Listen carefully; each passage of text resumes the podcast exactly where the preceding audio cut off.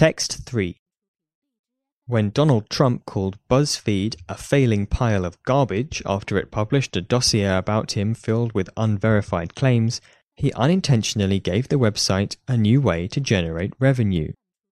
BuzzFeed quickly produced merchandise bearing the failing pile of garbage slogan t shirts, bumper stickers, even a rubbish bin. In the first nine hours after they became available, $25,000 worth of goods were sold. BuzzFeed, which is part owned by NBC Universal, nobly donated the proceeds to the Committee to Protect Journalists. But the truth is, it needs money itself.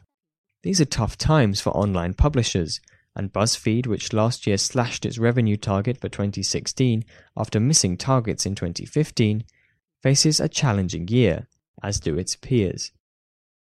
One executive ominously puts the prospects for the digital publishers this way Winter is coming. It was all supposed to be so different.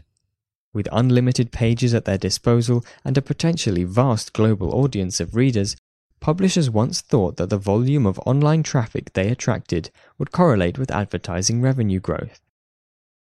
Such was their confidence, newspapers published their content online, and most initially gave everything away for free.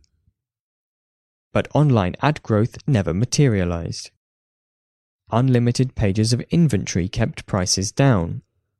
Publishers found that advertisers were unwilling to pay premiums for display ads that have never come close to matching television commercials in price.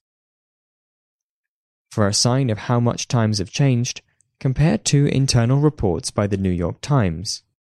The first, from 2014, warned that the paper risked falling behind free digital upstarts, adding that the gap would grow unless we quickly improve our capabilities.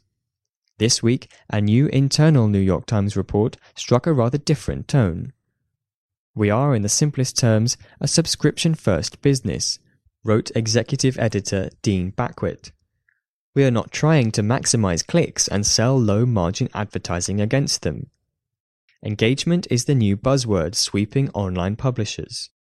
The theory is that loyal readers who return to a website again and again are more valuable to advertisers and more likely to keep subscribing.